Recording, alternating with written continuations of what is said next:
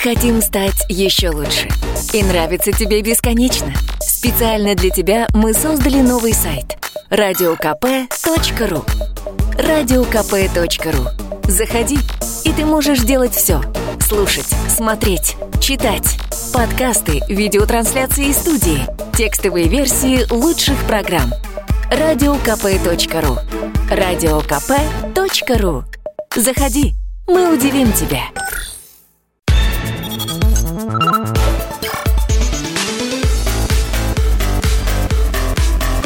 Программа «Главное вовремя».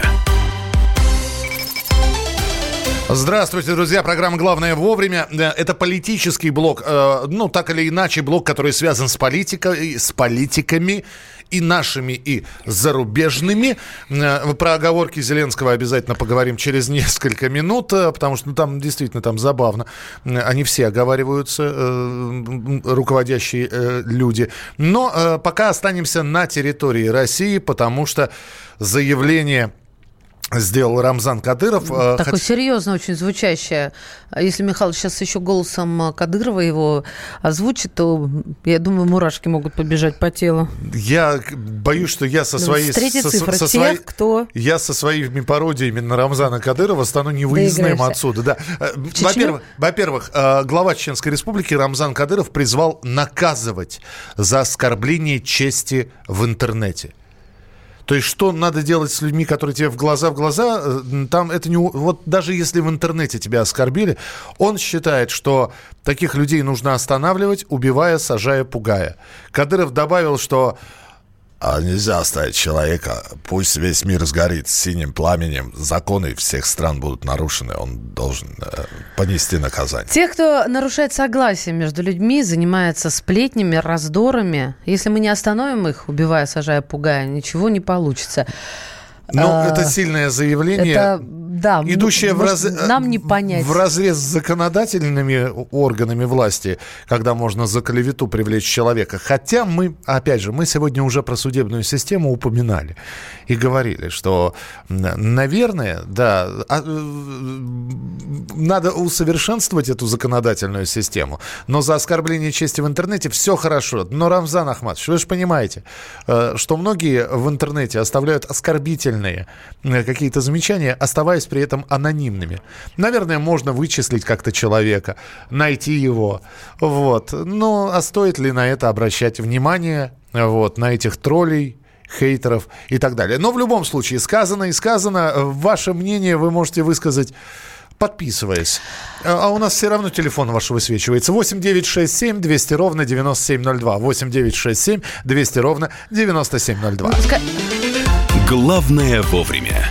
Скорее троллями и хейтерами считает Виталий Кличко тех, кто завел на него уголовное дело. Национальное антикоррупционное бюро Украины возбудило уголовное дело против мэра Киева Виталия Кличко и двух его заместителей о возможной госизмене и хищении государственных средств во время застройки Киева. Об этом сообщает агентство «Украинские новости». Дело было возбуждено еще а, в прошлом месяце по решению антикоррупционного суда. Но и вот а, санкция статьи предусматривает до 15 15 лет лишения свободы. Надо почитать, конечно, украинские интернет-ресурсы, которые отреагировали на эту новость а, аршинными заголовками. Новая власть уничтожает старую. А, Та, так ли это на самом деле? Давайте узнаем. Украинский политолог Вячеслав Ковтун с нами на прямой связи. Вячеслав, здравствуйте. Здравствуйте. Здравствуйте. То есть, э, э, как, как, вы, как вы можете прокомментировать, что вот пришла новая команда, президент Зеленский, что Владимир Александрович и его подручные сейчас со, со всеми силами борются э, с теми, э, с, э, кто ассоциируется с Петром Порошенко, например? Я думаю, здесь нет э, прямой привязки к Петру Порошенко. Идет речь о том, что э, есть критика действий э, э, Кличко как мэра, утрата им контроля э, за ситуацией в Киеве, э, так же как в Москве есть критика э, застройки как бы такой хаотичной, так и в Киеве это совершенно э, становится иногда ну, раздражает людей. Поэтому найден повод о том, чтобы говорить о том, что застройка ведется через взятки, через откаты, к этому причастен Кличко. Насколько это будет доказано, это другой вопрос. Но это востребовано в обществе, поэтому и звучит так, звучат такие обвинения. Про общество. И те заголовки, о которых вы говорите, они находят отклик у людей. Вячеслав Николаевич, про общество. Тем не менее, вот с 11 по 22 октября был проведен опрос а, по поводу тех, а, кого хотят видеть а, киевляне на посту мэра. И кто лидирует, набрав 36,6% голосов, Виталий Кличко. И только на второй строчке представитель партии правящий «Слуга народа» Александр Ткаченко. А, как же так, если он раздражает жителей столицы? Почему же он набирает так много среди тех, кого опрашивали? Это надо очень критично относиться к таким опросам. Э, перед выборами, которые вот состоялись летом парламентскими, тоже говорили о том, что в Киеве наверное, как бы поддержка действующего мэра и его команды очень высокая. Тем не менее, из 13 округов э, в 13 победили представители президентской партии «Слуга народа». Поэтому э, крайне критично относиться к То есть Киевский вопросам. институт социологии – это купленное предприятие? Это может быть не купленное, это может быть неправильно составленный опрос – это может быть, э, знаете, как это, социология, это не наука, а это моментальный срез общественного мнения. И говорить о том, как э, распределяются голоса э, людей во время выборов – бессмысленно по на основе этих опросов. Да, а я, я, я секундочку, я хочу только вас поправить, не нужно так про социологию, это наука об обществе, о системах общественных, Безусловно, это наука, да. наука. Но тот запрос не является, знаете, словом Божьим или откровением. Тогда еще один вопрос, Вячеслав. А есть мнение, что Кличко может пойти на сделку с нынешней властью для того, чтобы э, ну, спокойно существовать, чтобы это уголовное дело э, еще до судебного рассмотрения оказалось разваленным. Как вы думаете, ну, то есть, возможно ли объединение коалиции действительно мэра Киева с нынешним пулом президента? Мне кажется, что возбуждение уголовного дела это как раз э, кирпичик в разрушении образа Кличко как мэра, как э, успешного хозяйственника, поэтому э, крайне сомнительно. Я просто пока не вижу причины, в котором э, Зеленскому имеет смысл объединяться с э, Кличко. Спасибо большое. Э, спасибо, да. что были у нас а, в эфире. Благодарим. Вячеслав, Вячеслав Ковтун, Ковтун, украинский политолог. В один, да, в один голос, голос. Как мы красиво сейчас. И мы с тобой так голосовали бы мы так, да, в один голос. За Кличко не уверен. Да нет, а мне, кстати, все время его смущает. Почему у нас в стране так не принято спрашивать, ты за кого голосовал? Вот в Америке принято, особенно в таких э, элитах, за кого голосовал, спросите, ничего, ничего страшного. А у нас э, даже среди родственников не спрашивают. Я тебе больше скажу. В Америке существует такая традиция, да, чуть, чуть ли не э, э, сразу сказать, а я за вас голосовал, если встречаешь да, политика. Нет, ну это нормально. Это когда ты хочешь быть комплиментарным или действительно сделать приятное от, от души. Но дело не в этом. Дело в том, что я помню, на меня друзья он после президентских выборов смотрели кос, когда я их спрашивала. Мне так было всегда любопытно, против кого дружить надо. И говорить, это моя песочница. Э, как, есть... как говорил один персонаж в фильме «Афоне», это мое дело, индивидуальное, поэтому не надо э, спрашивать. В Москве тем временем начинается э, такой парад, э, реконструкция того самого парада. Мы сегодня 7 ноября вспоминали в рамках 1917 года, звонили в Петербург, а в Москве, я напомню, э, в 1941 году 7 ноября состоялся парад. Э, под э, сильным снегопадом, под сильной метелью. Э, благодаря, кстати, этому снегопаду ни одной бомбы в тот день на Москву не упало. На трибунах оказалось высшее руководство. Сталин сказал речь, а военные части, которые промаршировали, в том числе и ополченцы, часть из них сразу же отправилась на фронт. И вот сейчас марш, реконструкция вот этого парада проходит на Красной площади. Я думаю, что если кто-то интересуется подробностями, вы их можете посмотреть посмотреть на сайте «Комсомольской правды». Ну, кстати, о подробностях. Вот буквально несколько минут назад мы э, говорили о том, что Рамзан Кадыров э, призывает к наказыванию тех, кто сеет рознь, ссорит людей в интернете. И даже, э, если вырывать слова из контекста, да, вот, э, что сажать, э, наказывать, убивать, да. При этом граждане России по стране в среднем а, посчитали, что один из самых дружелюбных городов – это Грозный, самый высокий показатель. 7,3 баллов из 10. Самые лучшие соседи. Здорово. Вот так вот. Едем дальше. Э, что еще интересного? Э, та самая скандальная история. Э, городская больница номер два в Челябинской области, где появилось видео, как пациентку умывают половой тряпкой.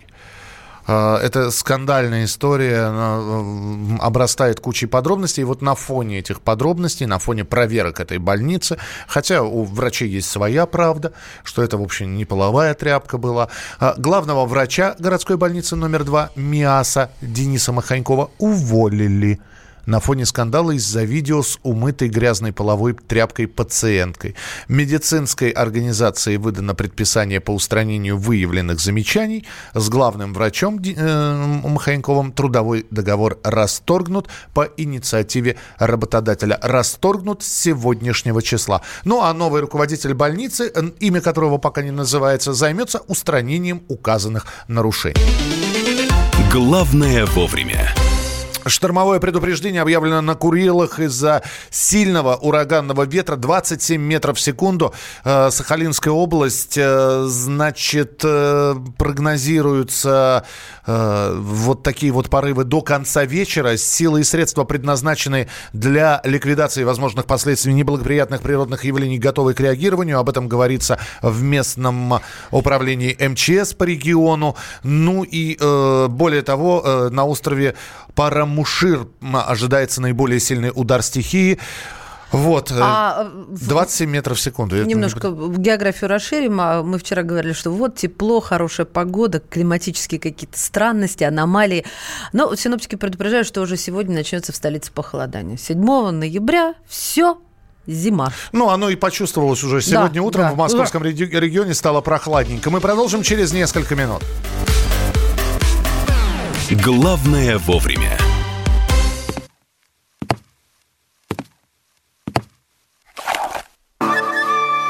Это была тяжелая неделя. Хороший. Ребята, давайте жить дружно. Плохой. Понимаете, не признавали у одного кандидата подпись его родного отца. Злой. А вот что у нас в России, вот что у нас в России. Бред, да?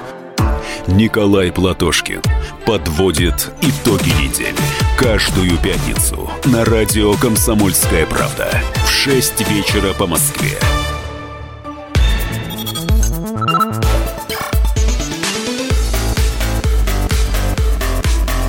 Программа «Главное вовремя». Продолжается прямой эфир. Радио «Комсомольская правда». Мария Бочинина. И Михаил Антонов. Согласно опросу Московского центра Карнеги и Левада-центра, доля россиян, выступающих за решительные перемены в стране, выросла за последние годы до 59%.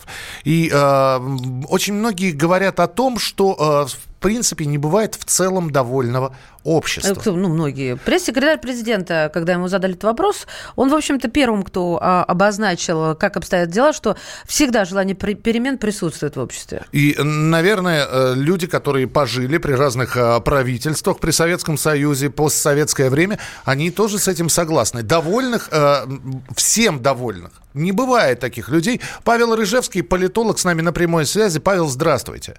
Здравствуйте. А, Здравствуйте. Вот все вокруг этой цифры 59% это много, мало, это нормальная такая э, составляющая, потому что ну почти половина. Половина довольных, половина недовольных. И можно ли какие-то глубокие выводы делать из этого опроса? Потому что, ну вот встал человек, и день у него не задался, и тут у него спрашивают, вы перемен хотели? Он говорит, конечно, хочу. Вот. А, а детально, а, а в детали мы не вдаемся. Ну вот, э, если вдаваться в детали, то, э, во-первых, возникает вопрос э, к самому методу опрашивания и к этим цифрам. То есть каким образом они были собраны, да, какая репрезентативность, да, насколько выборка широка. То есть это опрашивали там по Москве, по другим, так сказать, городам и весям. Очень много вопросов, собственно, и возникает еще и к самой организации, которая это эти опросы организовала, это сам Левада-центр. Еще с 2016 года они имеют статус иноагента. То есть э, точно есть подтвержденные данные. э, у Минюста России, что значит, их финансирует американский госдеп, ну, американские структуры. И, соответственно, конечно, вызывает вопрос, а нет ли там в этом какой-то заангажированности. И в основном, конечно, ну, это и проглядывается, потому что э, и немецкое там финансирование тоже, кстати, причем немецкое финансирование, в этом году им получено там порядка двух миллионов на вот различные опросы. Соответственно, выводы, конечно, вот, которые они делают, они достаточно такие серьезные, но насколько они действительно правдивы и насколько в них нету Э, попытки, как бы, да, вот опять же, вмешиваться во внутреннеполитическую ситуацию угу. России. Павел, Это а кому, а каким, э, каким исследованиям политологи склонны доверять? Вы же на чем-то должны основываться, потому что общественное мнение для вас тоже не, не пустой звук, помимо политических каких-то движений э, мирового масштаба или локального. Ну, как минимум, те исследования, которые мы понимаем, на чем они построены, каким образом они сделаны, и которые вызывают больше доверия в том плане, что у них нету ну, есть иностранного капитала, то есть какой-то некой заангажированности, да, желание повлиять на, допустим, внутриполитическую обстановку в России. То есть где более открытые данные и меньше замешано иностранного капитала. Такие, конечно, социологические опросы, они вызывают больше доверия. Принято. Спасибо большое за комментарий. С нами в прямом эфире был Павел Рыжевский, политолог. Ну, вы же знаете, да, эту новость можно перевернуть и в обратную сторону. Я напомню, значит, как а, появились заголовки, причем на разных сайтах а, абсолютно разные. Доля россиян, выступающих за решительные перемены в стране, за два года выросла до 59%. Э, переворачиваем этот заголовок с ног на голову э, и получаем, что почти половина россиян считают, никаких, что никаких перемен в стране не нужно. У нас такая традиция со времен Ивана Грозного. Я ваши сообщения читаю. Давайте напомню, что давно я не, не освежала WhatsApp и Viber. 8 я что сказала? Освежала? Ну что ты меня не исправил? Освежи, пожалуйста, да, освеж... WhatsApp и Viber, да. Будь добра. Освежитель Бачинина. Извините, WhatsApp и Viber 8 967 200 ровно 9702. Так вот, дочитываю. У нас такая традиция со времен Ивана Грозного быть всем недовольными, бузить, критиковать власть, хоть Сталина, хоть Горбачева, Ельцина. Это от Константина. Ну вот, в принципе, одно из них прочитано. Спасибо вам вообще, что реагируете, что присылаете свои мнения. Ну, а мы переходим к следующей теме. Э, значит, э, Михаила Светова, для тех, кто не знает, это член Либертарианской партии России, не зарегистрированной, кстати, партия, отпустили из Следственного комитета после допроса по уголовному делу, который длился 12 часов. Э, допрос из-за фотографий в Инстаграме, как говорит адвокат Светова. На самом деле говорят, что светит 135-я статья. Светову светит. Да, Светову светит, это такая игра слов. 135-я статья Уголовного кодекса. Разврат развратные действия в отношении несовершеннолетних. Подробности не уточняются, какая именно фотография послужила ну, по крайней мере, вызовом его в качестве свидетеля. Uh, кто-то говорит, что это снова власть uh, пугает организатора летних митингов, несанкционированных и шествий.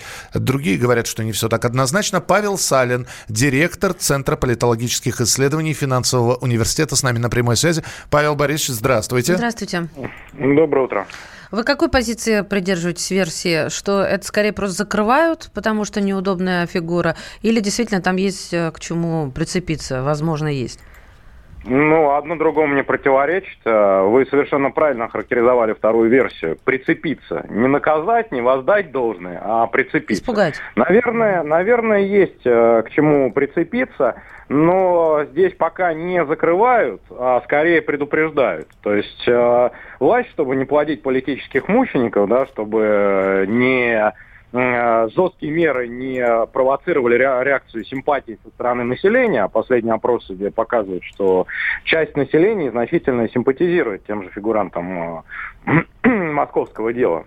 Поэтому она сначала шлет сигналы, предупреждает, что лучше в политику сейчас не суваться. А вот если уже э, предупреждения не будут услышаны, тогда пойдет жесткий вариант. Взять, сказать, что у нас на тебя что-то есть, даже если это очень сильно притянуто за уши, для того, чтобы... А, а мы сейчас должны э, тогда, если люди интересуются политикой, должны последить за дальнейшими действиями господина Светова. И если он будет сидеть тише воды ниже травы, значит, можно сделать какие-то долгоиграющие выводы, что у следствия действительно что-то есть, так?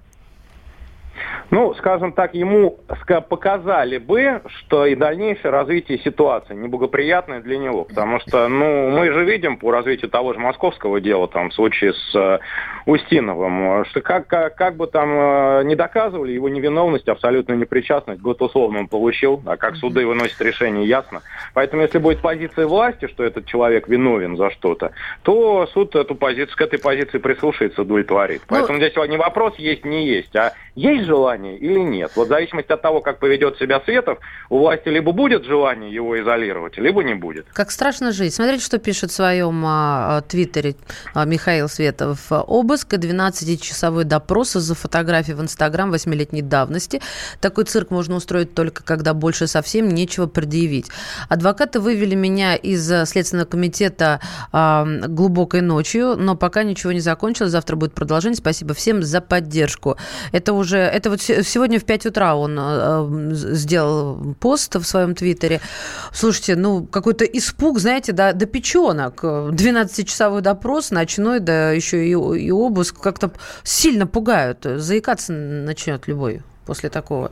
Мне кажется, это на предупреждение мало похоже. Или все-таки это, опять же таки, это уже позиция другой стороны, которая, ну, в общем-то, а, показывает жестокость, будем так говорить, следственных органов показывает жестокость пока, а, потому что, опять же, чтобы не плодить мучеников, чтобы у части населения не возникла симпатия и поддержка по отношению к Светову. Она показывает свои возможности, в том числе и с точки зрения психологического прессинга. А, да, 12 часов, часов все-таки это с точки зрения психологического давления. Я думаю, что господин Светов а, на старте допроса был, ну, у него был один психологический модус, а после 12 часов совершенно другой. Конечно. Поэтому это, это это тоже работает, это практика, извините, Методы. Из э, прошлого века, богатой практику российских правоохранителей. В прошлом веке это использовали, правда, в более кровожадные времена. Спасибо. Павел Спасибо. Салин, директор Центра политологических исследований Финансового университета, был у нас э, в эфире. Мы продолжим через несколько минут. Мы хотим стать еще лучше. И нравится тебе бесконечно. Специально для тебя мы создали новый сайт – радиокп.ру радиокп.ру Заходи, и ты можешь делать все. Слушать, смотреть, читать. Подкасты, видеотрансляции из студии, текстовые версии лучших программ. Радиокп.ру Радиокп.ру Заходи, мы удивим тебя.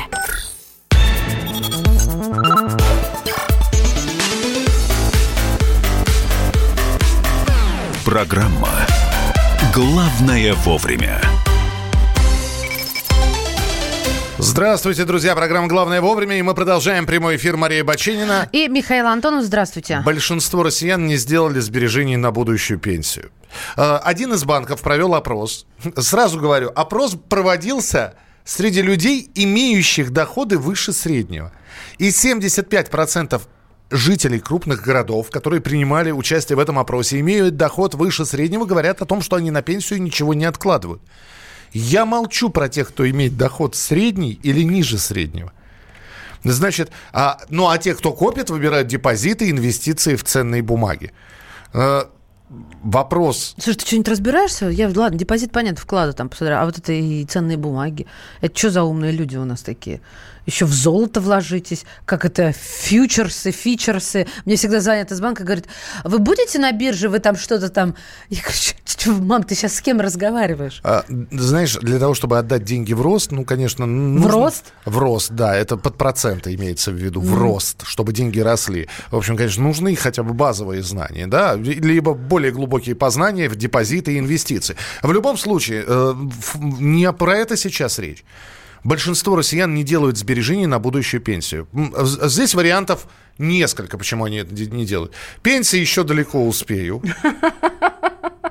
Слышите? О, минут... Это нервный смех. Сейчас будет нервный смех 2. А, нафига копить, у меня будет хорошая пенсия.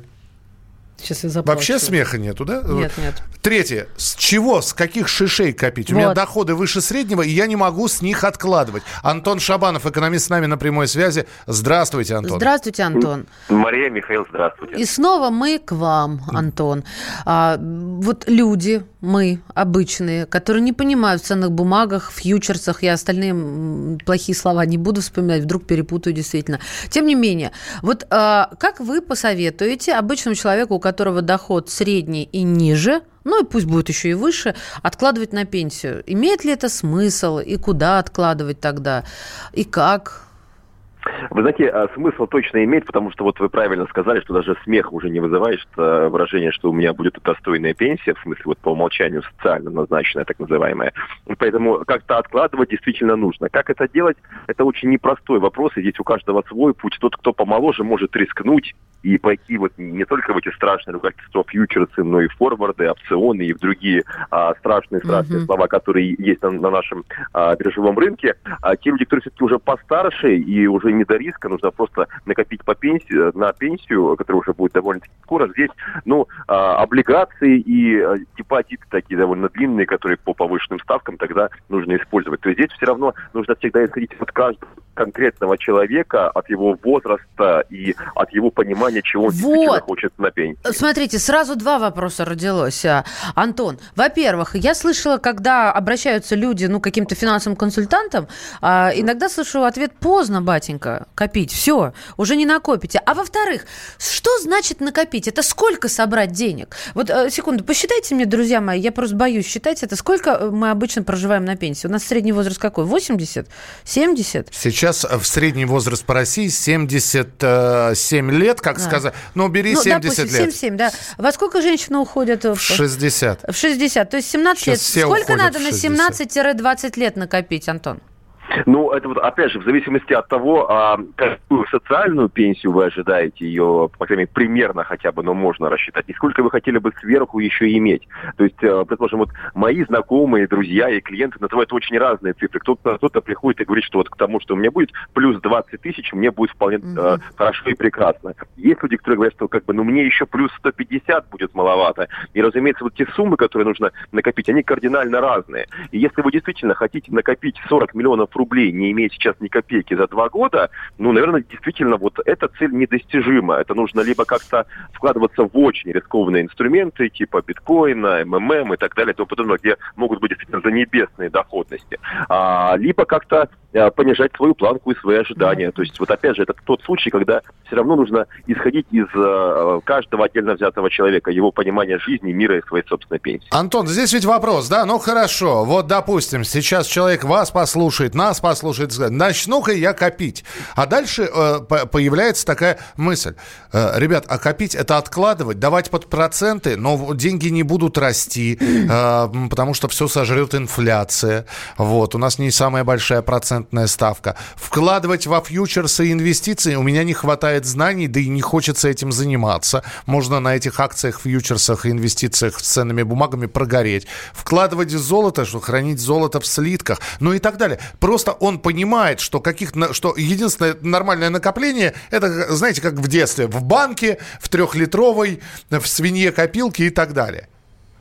Вы знаете, я сейчас скажу очень страшную вещь, но, по крайней мере, это точно будет правдой. А, Даже самые финансово развитые, финансово грамотные страны мира стали финансово грамотными не потому, что им хотелось вдруг инвестировать во фьючерсы, опционы, форварды и так далее, а потому что у них, даже если взять ту же самую историю США 200 с чем-то лет назад, была ну, очень такая жесткая пенсионная реформа, когда, по сути, а, сказали всем жителям США, что хотите пенсию, копите. И им пришлось учить себя финансовой грамотности. Им пришлось этот рынок изучать. Мы постепенно идем по той же дороге. И хотим мы того или не хотим, нам придется этот рынок и- изучать. То же самое, что как в свое время, ну, мы не принимали мобильные телефоны и учили, что такое смартфон, как в него правильно тыкать. А сейчас все пользуемся уже абсолютно спокойно. Да, Если причем мне пользуемся все, все равно. Половина приложений мы не знаем, как работает и зачем они За там. себя Ну, говорите, Михаил. Но, но, А, но, мере, извините, да, Маша не знает большую часть приложений, да, простите. По крайней мере, вы знаете точно те приложения, что вам нужны. Вот в финансах то же самое. Не нужно знать весь финансовый рынок, эти страшные слова и ругательства. Вы специалисты, каждый в своей работе. Но какие-то основы, базисы финансовой грамотности, их можно получить спокойно. Для этого есть и сайты от Центробанка, и бесплатные обучающие курсы, опять же, от нашего Центробанка, и от различных инвесткомпаний. Их придется посетить, какую-то информацию для себя подчеркнуть, и вот такие самые спокойные инвестиции все же придется начинать делать, если мы действительно хотим себе хорошую пенсию. Хорошо, Вы я... знаете, вы- Да, да, прости. да, да. Я Я, просто хочу сказать, Ан- Да. э, спасибо большое. Но, подождите, мы не Нет, я не отпускаем прощаюсь. Антона, Ладно, да. задавай, потом поблагодарю. да. Антон, э, пока есть шанс у меня. Хорошо, я, я хочу копить. Куда, куда вкладывать?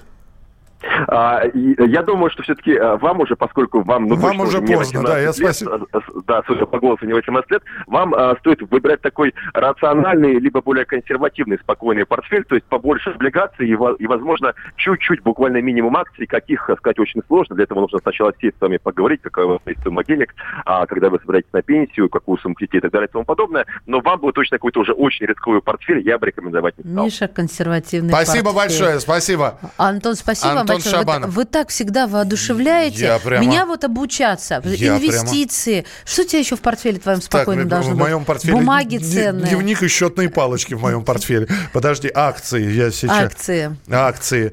Акции в пятерочке. Вот, вот он мой. Вот он мой выход. Спокойный портфель. Спасибо, Антон. Антон, мы, Вот не он. сме- мы просто смеемся над собой, поймите нас правильно. Потому что, ну, ленимся мы, согласитесь, друзья, ленимся. Ведь, чтобы разобрать, что такое акция, надо пройти на десятую страницу Яндекса, а не на первые, на ссылке акций в пятерочке, да, успокоиться. И надо как-то покопать, что такое... Я все слова другие А- забыла. акции, которые ты да, акции, заслуживаешь. подожди, это уже все. Инвестиции, фьючерсы, Дивиди- э, Депозиты. де- Депозит, я знаю, представляешь? Да, диви- просто когда я изучала А экономику, да, выбор-то столько- здесь- стольких слов еще не было А выбор-то у меня какой? Акции в магните, в ленте, Да в пятерочке. с какой грустью вспоминаешь социализм. Это ваше сообщение. Напомню, 8967 200 ровно 9702. Маша, из шо ваучер был. Павел, мы живем будущим, а не прошлым. Пенсия впереди, а не позади. Какая пенсия в условиях капиталистических джунглей? Ну вот вам были пример приведены стран а, капиталистических явно с пенсионной реформой. Сказали копить, и люди стали рано или поздно это делать. Иначе за э, чертой бедности оказывается. С лета каждую пятницу приобретаю 50 долларов или евро. Может, что и накоплю. Так, 50 долларов переведи, пожалуйста. Это сколько у нас э, Дэйв зарабатывает? Переводи. э, пе- А сколько сейчас доллар-то я забыла? Ну, 60... э, 65 давай да. умножим. 3 250 человек тратит каждую пятницу. 3 250, ты смотри, и он получается на 4, это он получается 13 тысяч в месяц откладывает, но в валюте. А если в евро, то больше получается. Молодец вы. Вы молодец. А не боитесь, что нас возьмут и отменят все? Ха-ха-ха, валюта. Это я злорадствую, Да, китайцы и- из зависти. его. И доллар опустится снова до 35, да? Не, хочу до 13. у меня. До 13. 36 еще было, да? Маша помнит еще те времена. Главное вовремя. Еще одна новость, которая только что э, получ- э, прилетела на информационные ленты, и не сказать, что она очень хорошая. Э, Счетная палата Российской Федерации опубликовала статистику свою. Ну, Ну всё это- давай, давай, все равно. Убыль населения продолжается четвертый год подряд. Ну а что вы хотели? Несмотря на усилия по обеспечению устойчивого роста численности, что входит в национальные цели. В общем, э, выложили они статистику с января по сентябрь 2019 года. Постоянное население России составило 146 миллионов 700 тысяч человек, что на 52 с половиной тысячи меньше, чем в начале года. Миграционный прирост компенсировал естественную убыль только на 76%. То есть даже мигранты не спасают. Миш, а что ты хочешь? Вот ты говоришь, а, никакие субсидии и так далее. Вот только сегодня а, вносятся изменения из а, субсидий федерального бюджета по поводу ипотеку, которую будут льготную представлять семьям с детьми-инвалидами. Казалось бы, какое благое начинание. Но только для тех детей-инвалидов, которые были признаны ими после 22 года. Мы продолжим через несколько минут. Мы еще с вами не прощаемся. И узнаете вы еще результаты одного опроса. Россияне сказали, какое идеальное место для жизни подходит большинству. А, Вот вы сами подумайте. Мы вам задаем вопрос. Какое для вас идеальное место для жизни? Город, деревня, село, И где? океан. Главное вовремя. Всем привет, я Максим Коряка. Радио «Комсомольская правда» проводит всероссийский конкурс предпринимателей «Свое дело». Все началось с моей программы, где я рассказываю о том, как создать и сделать прибыльным свой бизнес. Постепенно радиопередача выросла в масштабный проект для уверенных и амбициозных людей. Расскажи о себе на сайте своедело.кп.ру, стань участником конкурса и получи возможность выиграть главный приз – рекламную кампанию на 1 миллион рублей. Твой бизнес, твой успех, твоя премия, свое дело.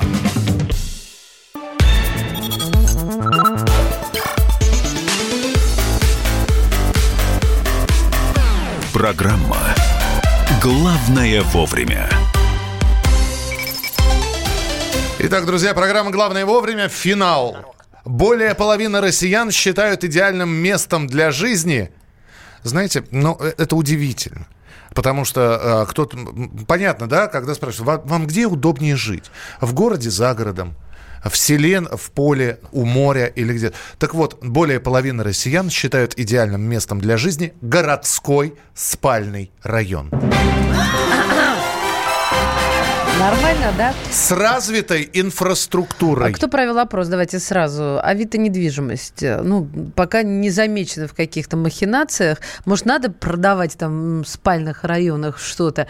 Но развитая инфраструктура это да. Сейчас и э, микрорайоны не строятся сразу без с инфраструктуры. Сразу вместе с ней дворы без машин а, и так далее, и так далее. Вроде все нормально, только как-то далеко. Но что говорят урбанисты? Урбанисты говорят, что не должно быть, как у нас в Москве, центр, а все остальное какой-то замкадыш. Да. Нет, оно должно быть распределено, как, например, в американских городах. Все равномерно, чтобы у каждого района был свой центр. Вот как распределились голоса. Итак, 51% опрошенных считает спальный район с развитой инфраструктурой – это идеальное место жительства. Еще 25% э, хотели бы жить просто в городе в центре. 19% за городом но с хорошей транспортной доступностью. Да. И 4% сельская местность. А работать где? Все в работу местности. и в учебу детей упирается. У нас на связи вице-президент Российской гильдии риэлторов Григорий Полторак. Григорий Ви- Витальевич, здравствуйте. Да, здравствуйте. А почему вы Здравствуйте. смеетесь? Расскажите нам, что вызвало А, вашу улыбку как Вы специалиста? знаете, у меня вызвало улыбку как раз те самые 4%, которые хотят жить в сельской местности. Почему? Это А, много или мало? Э, На мой взгляд, это, к сожалению, это много. Э, Я полагаю, что очень многие люди, которые мечтают жить в сельской местности, к сожалению, э, попав туда, понимают, что они сильно э, Ой-ё, да? ошиблись. Их Да. представления о сельской местности с Да. реалиями э, расходятся. расходятся. Вы знаете, к сожалению, вот вы упомянули так про почему в Америке не так. Э, у нас разрыв между городом и сельским, э, вот между городским И пригородом, да, образом каким. жизни, даже пригородом, да, он громадный. В чем? В чем он в Э, первую очередь? Бросается в глаза что?